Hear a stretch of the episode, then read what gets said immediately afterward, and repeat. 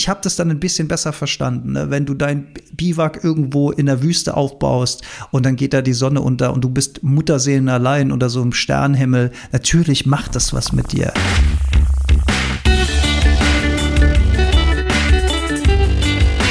Die Heldenstunde, euer Podcast für ein gesundes und bewusstes Leben. Herzlich willkommen zur Heldenstunde. Es begrüßt dich dein Gastgeber Alexander Metzler. Schön, dass du wieder dabei bist. Zu dieser Folge, die ich gut gelaunt beginne. Ich habe nämlich gerade frisch einen 10 Kilometer Lauf in den Knochen. Ich war heute Morgen sehr motiviert und inspiriert im Wald und bin meine alte 10 Kilometer Strecke seit, seit sehr langer Zeit mal wieder gelaufen. Also bestimmt Jahre her, also weit vor Covid habe ich, glaube ich, also meine ich mich zumindest erinnern zu können, dass ich da zum letzten Mal zehn Kilometer gelaufen bin. Und obwohl ich ja regelmäßig laufe, morgens meine kleine Strecke zum Wachwerden, zum Aktivieren von Körper und Geist ähm, und äh, mich deswegen ja auch oft Leute so in die Läuferecke verorten, bin ich gar kein großer, ambitionierter Läufer. Also ich finde, Laufen ist ja, es, also es ist voll okay, aber es ist jetzt für mich nicht so die Erfüllung, wie wenn ich jetzt zum Beispiel äh, am Boxsack stehe und Techniktraining beim Boxen mache oder weiß was ich, Fußball spiele, da passiert irgendwie mehr, habe ich immer so das Gefühl. Das war auch der Grund, warum ich vor allen Dingen früher ähm, viel mit Lauf-App. Ne? Ich hatte mir dann irgendwann mal so ein, so ein Läufergürtel geholt, wo dann das Smartphone reinkam und da war dann noch so eine Trinkflasche dran, weil ich dachte, man müsste auch unbedingt bei einer wahnsinnig großen Strecke wie 10 Kilometer zwischendurch was trinken. Also ich meine, 10 Kilometer ist für echte Läuferinnen und Läufer halt ein Witz. Also es ist wirklich ein Witz. Aber jeder fängt irgendwann an und jeder läuft irgendwann seinen ersten Kilometer und irgendwann seinen dritten Kilometer und dann ist es die fünf Kilometer Strecke.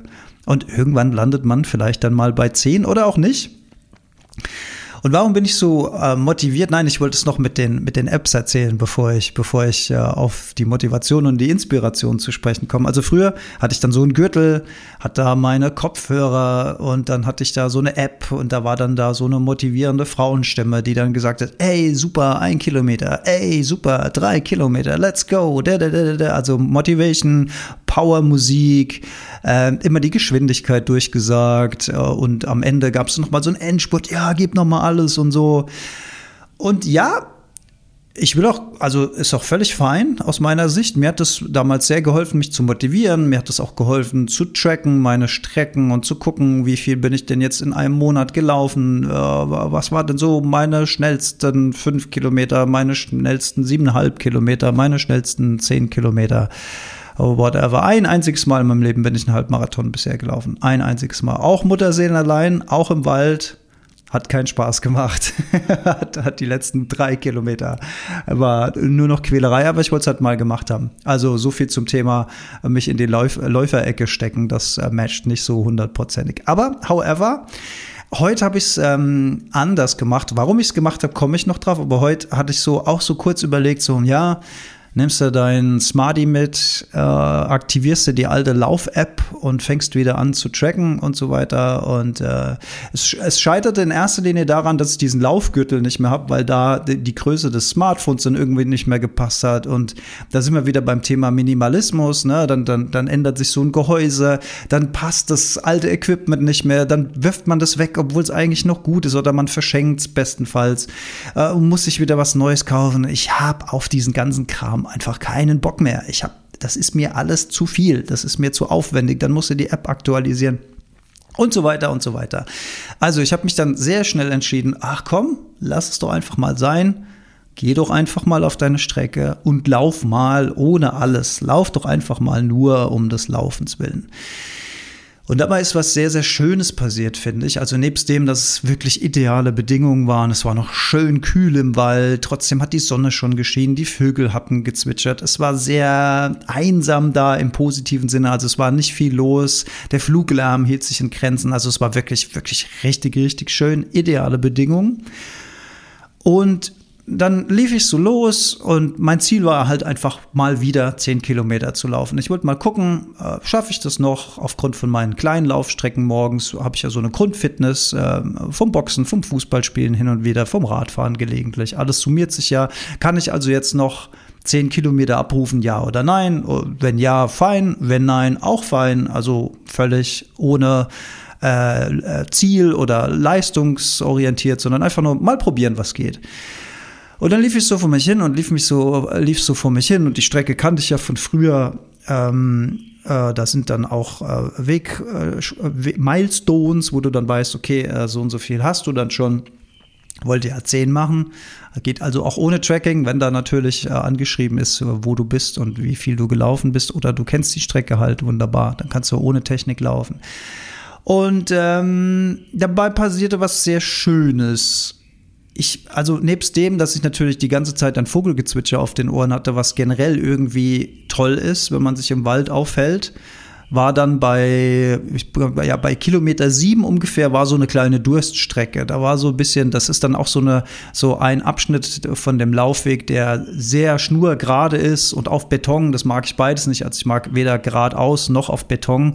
Ich liebe so kurvenreiche, mal kurz bergauf, mal kurz bergunter und hier und da eine Wurzel. Also ich mag so Gelände laufen. Wir haben hier leider nicht viele, also wir haben Berge, aber da, wo der Wald ist, ist halt alles relativ flach. Da geht es nicht viel hoch hoch und runter. Das liebe ich eigentlich, wenn das auch so ein bisschen das Geläuf so ein bisschen herausfordernd ist. Das finde ich halt sehr, sehr viel abwechslungsreicher und interessanter als so blöde Schnur geradeaus auf Beton auch noch zu laufen. Beton laufen finde ich sowieso keine so schlaue Idee, weil ich immer so das Gefühl habe, naja, das ist halt überhaupt gar keine Dämpfung.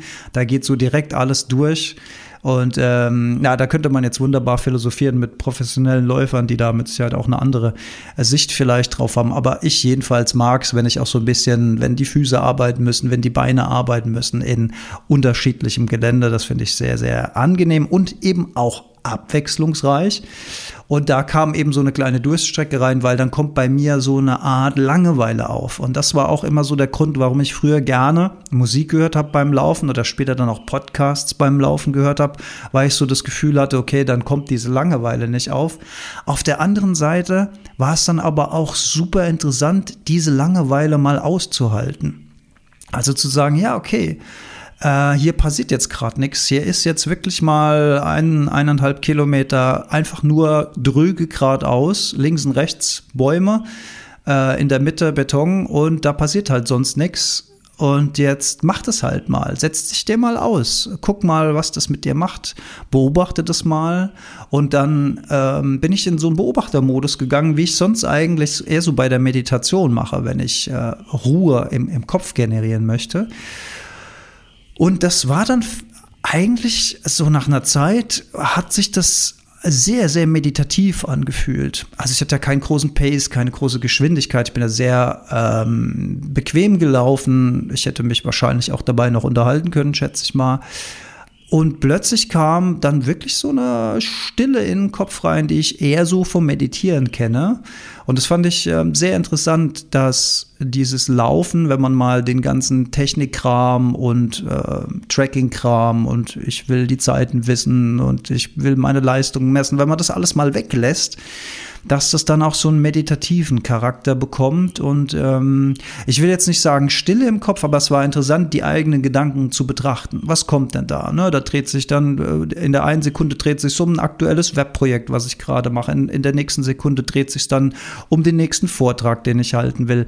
Äh, eine halbe Minute später bin ich irgendwo in der Vergangenheit und, und zwischendurch wache ich dann immer auf und, und, und nehme das wahr, was mein Gehirn da so macht. Und das fand ich ich super spannend.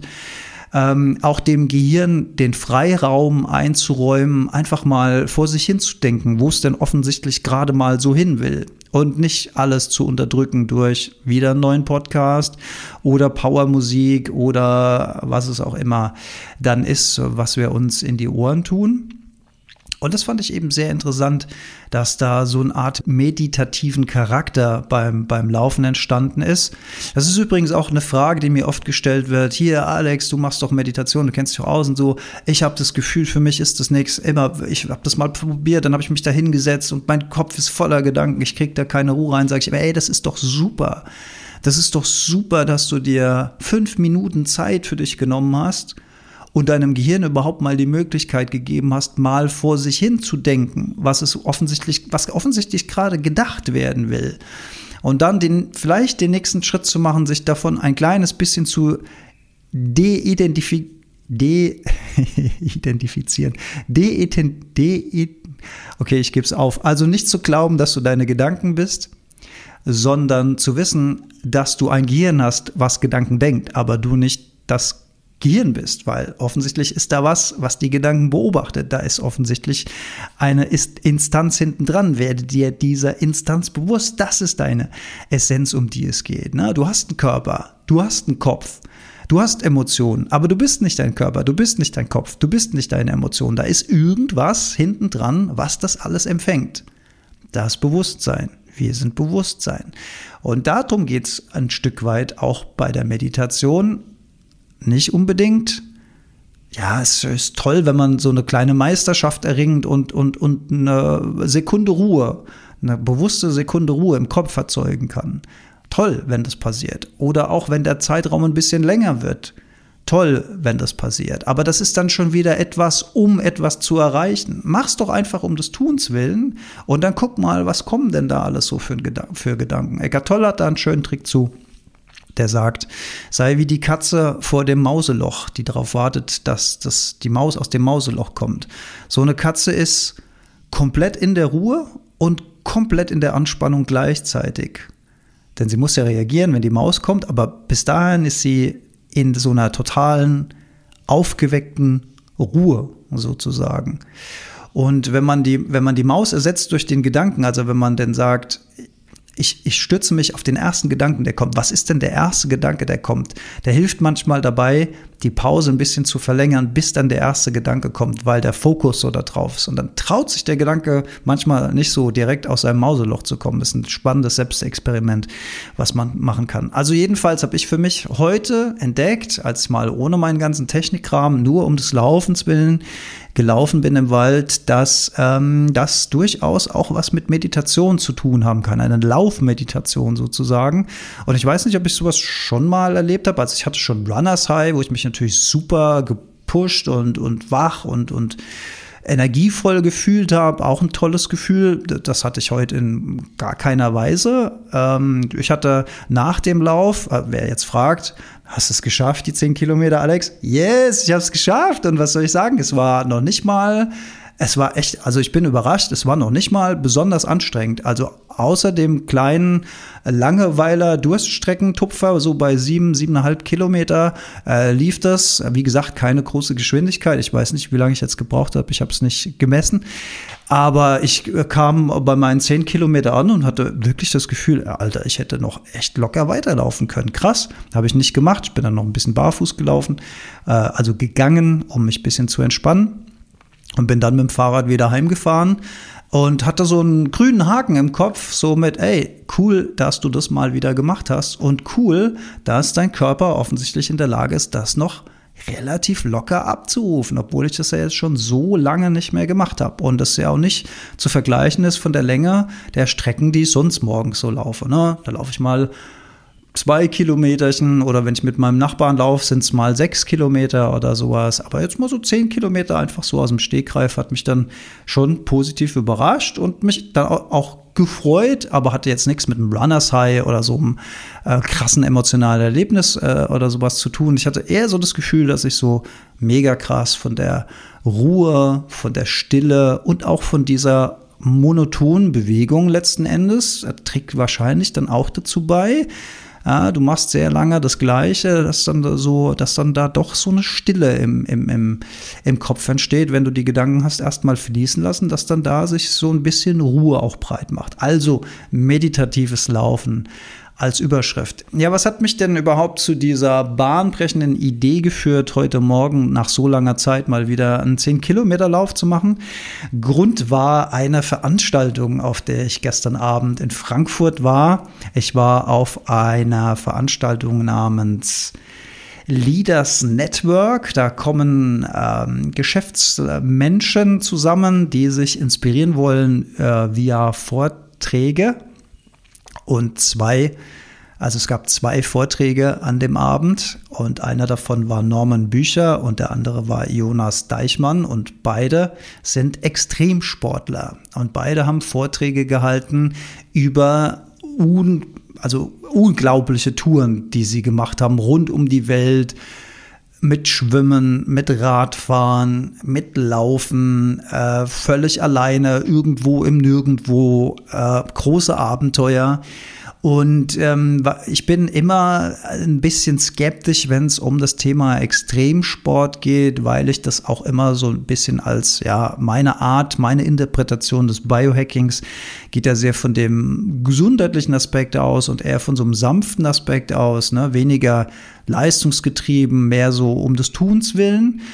Und bei Extremsport habe ich halt immer so das Gefühl, ja, okay, da, da muss jetzt noch eine Grenze erreicht werden und das muss noch krasser sein und da, der nächste Rekord muss irgendwie noch höher, schneller weiter. Also dieses, dieses Getriebendenken, was meiner Meinung nach dann auch eben auf äh, Kosten von, von Gesundheit gehen kann, wenn man dann die Signale seines Körpers äh, möglicherweise überhört oder ähm, manchmal ist es nicht schlecht, mal an der Grenze zu kratzen, aber ich weiß aber nicht, ob es so gut ist, immer so über Grenzen hinausgehen zu wollen. Ja, kann man mal machen, aber dass es dann auch so eine Getriebenheit wird, so eine Sucht wird, äh, noch mehr der nächste Kick und noch eine krassere Leistung und ja, dann, dann verknüpft sich das Ganze vielleicht auch mit so einem äh, Wirtschaftsmodell noch. Man ist vielleicht erfolgreich, man bekommt vielleicht die ersten Sponsoren, dann ist plötzlich Geld im Spiel, äh, dann, dann hat man da eine gewisse Verantwortung, Leistung zu erbringen und so. Also das sind alles so Dinge, äh, über die man nachdenken kann, wenn man äh, über das Thema Leistungssport,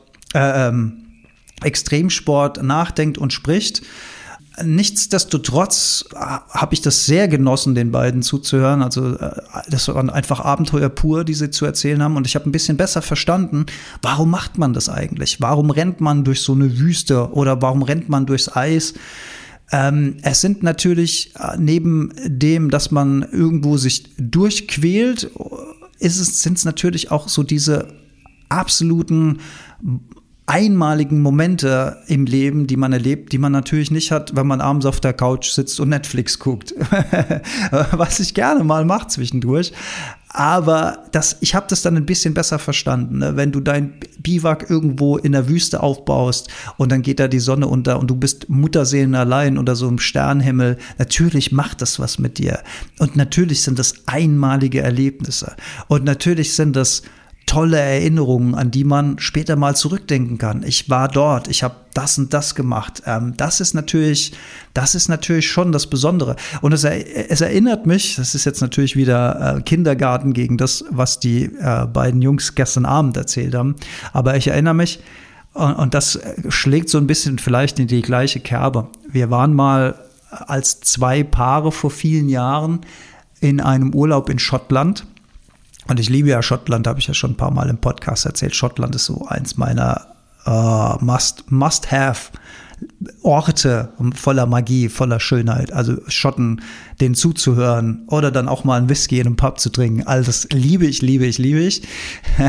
Und wir waren, äh, wir haben eine Wandertour gemacht mit Übernachtung in der Nähe vom Old Man of Store. Das ist so eine ganz bekannte Felsformation auf der Insel Skye im äh, Nord im Nordwesten äh, Schottlands, also schon sehr weit draußen, noch nicht so weit wie die Hybriden, aber auch schon ordentlich. Ähm, und eine wunderschöne Natur. Du siehst grüne Hügel, noch und nöcher, du siehst Wasser, du siehst Meer. Ab und zu siehst du mal so einen weißen Fleck in der Landschaft. Das ist dann ein Schaf, was da steht. Also es ist wirklich malerisch. Es ist wunderschön. Und ähm, ja, long story short, wir haben unsere Zelte dort aufgeschlagen, wir haben noch ein kleines Feuerchen gemacht, wir haben unseren Gläschen Whisky getrunken, was wir tapfer den Berg hochgetragen haben. Äh, und dann kam so der erste Wind auf, dann haben wir das Feuer ausgemacht, dann kam mehr Wind und mehr Wind und es weitete sich aus zu einem mega krassen Sturm. Also wir waren da oben relativ ungeschützt. Das war so eine Art, ja, Grasplateau, kann man sich das vorstellen. Der Wind hat da reingehauen. Es hat geregnet in Strömen. Ich erinnere mich, ich hatte damals noch so ein Iglu-Zelt, da war oben noch so ein äh, kleines äh, äh, Stück Folie oben drauf gespannt. Das hat sich irgendwann durch den krassen Sturm ist das abgerissen und hat dann, so, also hat noch an drei statt an vier Punkten hat es dann noch gehalten und dieser sich losgerissene vierte Ecke hat dann im Wind nicht geflattert, sondern geknattert, muss man sagen. Also das war ein unglaublicher Lärm durch den Sturm, was diese Folie verursacht hat. Und ich weiß, dass ich mitten in der Nacht äh, davon, also äh, schläfst sowieso kaum, aber irgendwann nickst du trotzdem irgendwie weg, auch unter solchen Bedingungen. Das ist halt einfach unglaublich. Aber dann hat mich der Lärm wieder so aus meinem Dämmern rausgeholt und dann habe ich halt überlegt, okay, gehst du jetzt raus, reparierst du das irgendwie, also rausgehen bedeutet eine Sekunde draußen, bedeutet einfach klatschnass zu sein, weil der Regen in Strömen runterkam. Und äh, da das aber so dieses Knattern noch lauter war als der Sturm an sich, habe ich mich halt, äh, habe ich mich, habe ich beschlossen rauszugehen, habe das dann notdürftig geknotet, hat keine Viertelstunde gehalten, dann ist das wieder, dann war es mir dann egal gewesen, war dann wieder in meinem Schlafsack.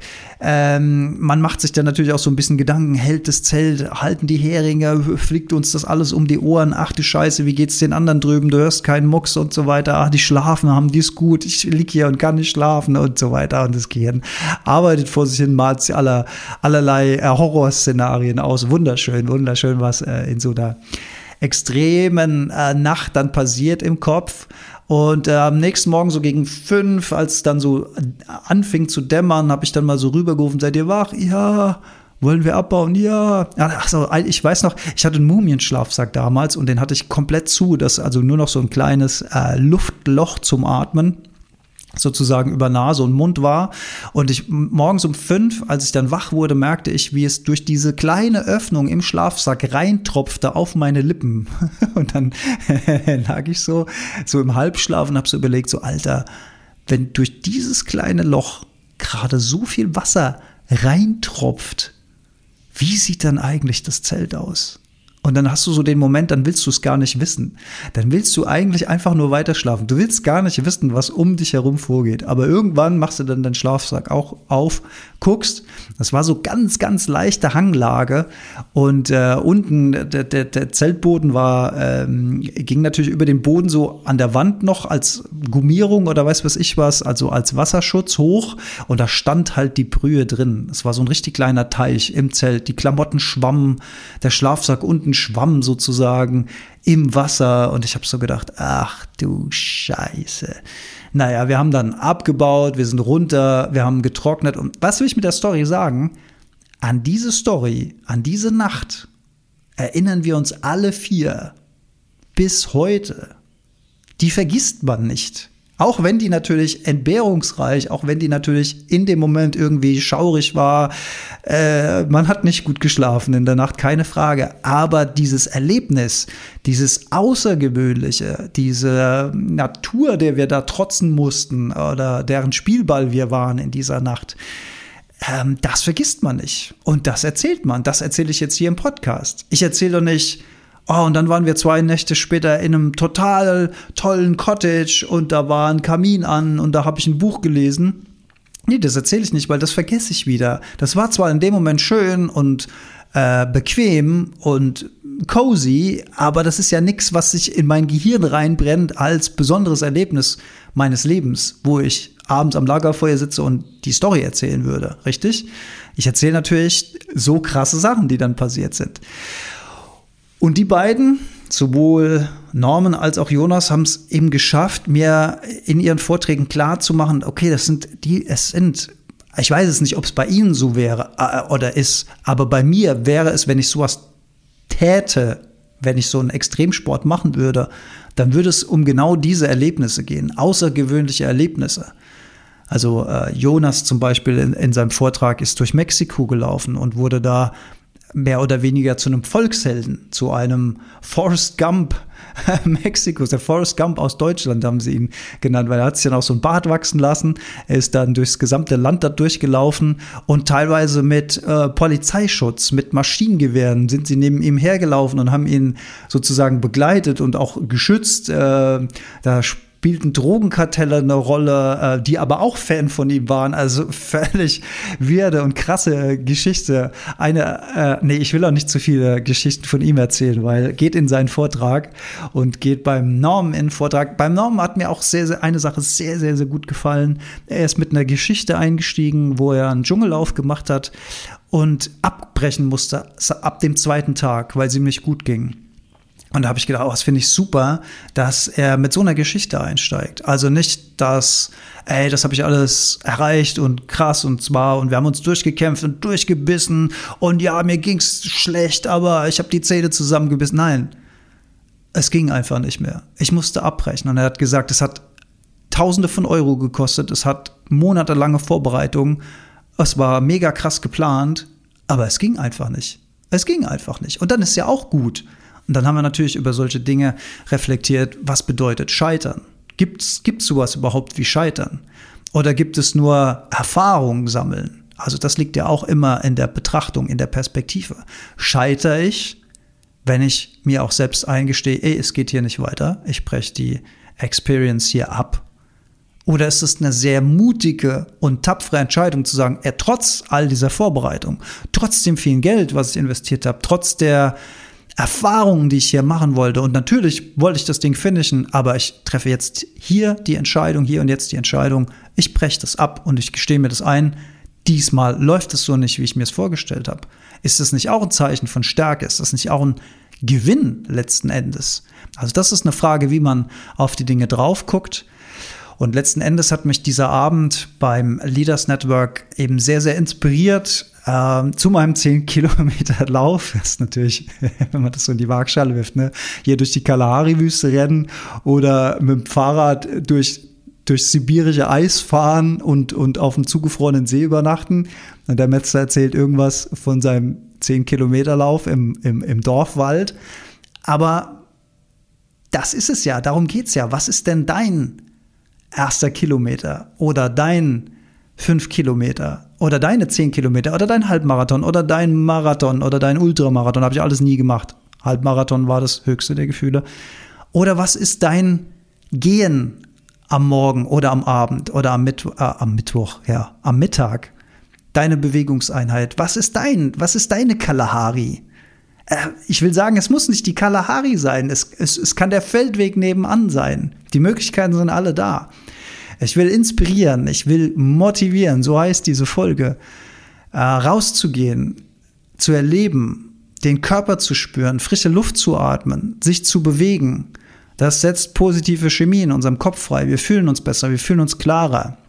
War auch ein Punkt gestern, ne? wenn es um Problembewältigung oder um, um schwere Entscheidungen zu treffen geht, dann ziehen sich die Jungs die Laufschuhe an und rennen, weil es den Kopf frei macht. Und dann treffen die auf der Basis eine ganz andere Entscheidung, als wenn man den ganzen Tag am Tisch sitzt, sich die Haare rauft und vor sich hin grübelt über Probleme, die es irgendwie zu lösen gibt. Also das macht auf sehr, sehr vielen Ebenen sehr, sehr viel.